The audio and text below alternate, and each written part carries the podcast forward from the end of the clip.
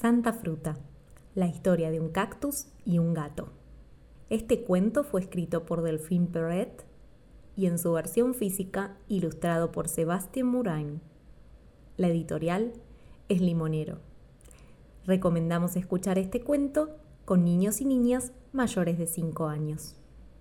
Había una vez un cactus, un cactus que pinchaba, pero solo cuando alguien se le acercaba demasiado, porque si nadie los toca, como se sabe, los cactus no pinchan, porque, claro, no lo hacen a propósito. En eso pensaba el cactus esa mañana sofocante de lunes, en un rincón perdido del desierto del Colorado. Y pensaba bastante, porque no había mucho más para hacer. A veces pensaba que si tuviera piernas, también tendría una vida emocionante. El cactus estaba cerca de un camino, a la entrada de un pequeño pueblo.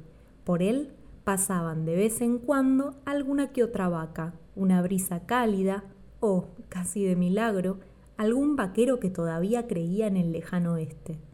A su lado había un cartel que decía Santa Fruta, estacionamiento, bar, mucho polvo. A miles de kilómetros de allí había un gato. Era un gato tan flaco que preocupaba a sus dueños. Sus dueños eran dos humanos grandes, pálidos y muy ocupados que le compraban todo tipo de cosas para hacerlo engordar. Soñaban con tener un gato regordete, ideal para fotografiar panza arriba en el sofá o atrapado en un paquete de papas fritas. Un gato que pudiera usarse como bufanda para hacer reír a los invitados y que tuviera pelo largo para peinarlo con la aspiradora. Pero no, el gato que tenían era un gato muy flaco y de pelo corto que amaba, más que a nada en el mundo, dormir estirado al lado del radiador, y que ni siquiera engordaba con las delicadas croquetas rellenas de manteca que le compraban. Al gato seguramente lo llamaban por su nombre, pero no sabemos cuál era. Al cactus nadie lo llamaba. En el desierto del Colorado, el cactus había dado flores, antes de que el viento se la llevara, una niña pasó y tomó una para adornar su pelo, y el cactus se conmovió. A los dos humanos dueños del gato les encantaba viajar. Pasaban sus fines de semana en Antananarivo, en Reykjavik y en otras ciudades con nombres complicados. El psicólogo de gatos había sugerido que llevaran al gato a su próximo viaje, pues no cabían dudas de que estaba flaco porque estaba triste y de que estaría menos triste si viajaba con ellos. El gato no entendió, porque los gatos no entienden cuando les hablan.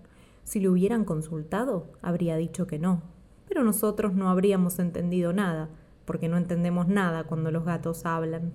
Decidieron comenzar con unas vacaciones en Sri Lanka. Planificaron tardes de buceo, caminatas por la selva y cena frente al mar compraron nuevos trajes de baño para ellos y uno de buzo para el gato. Haciendo las maletas, descubrieron que el gato era muy práctico, calzaba perfectamente entre los zapatos y el secador de pelo.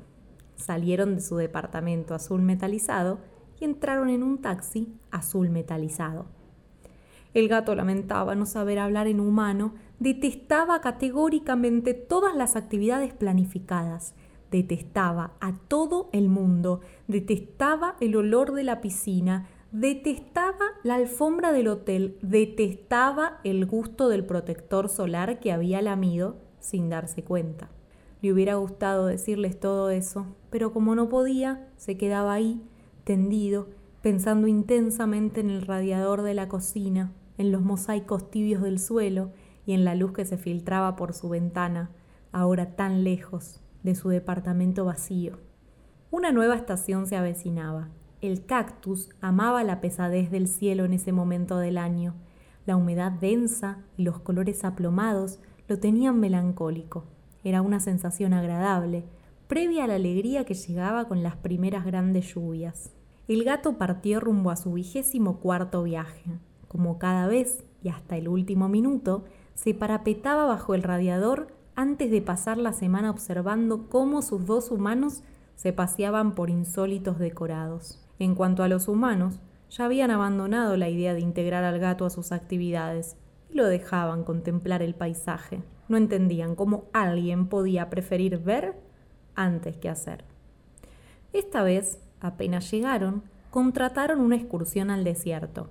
El jeep arrancó y el gato quedó ubicado entre un maletín de maquillaje y una heladera de picnic.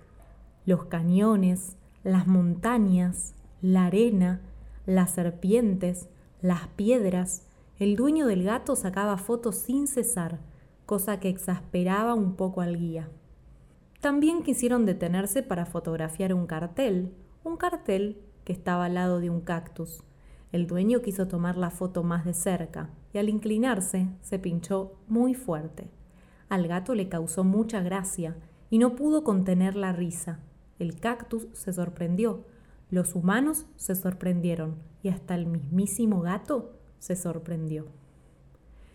El hombre dijo alguna grosería y se irguió frotándose el pinchazo. El gato bajó del jeep dando un salto magnífico y se posó al lado del cactus. Se hizo silencio. El gato pestañó. Y por primera vez en sus vidas, los humanos entendieron lo que el gato quería decirles. Lo miraron durante un momento, se despidieron emocionados y se alejaron al ritmo del motor. El gato supo que era ahí donde siempre había querido estar. Era aún mejor que el radiador de la cocina.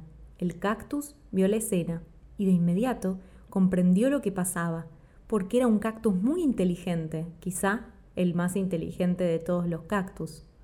Se corrió un poco para hacerle lugar al gato, que había elegido, en medio de ese desierto enorme, sentarse justo a pocos centímetros de un cactus.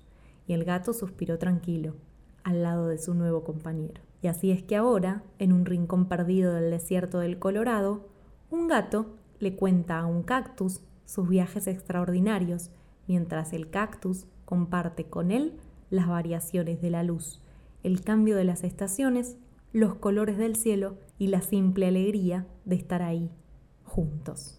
Fin.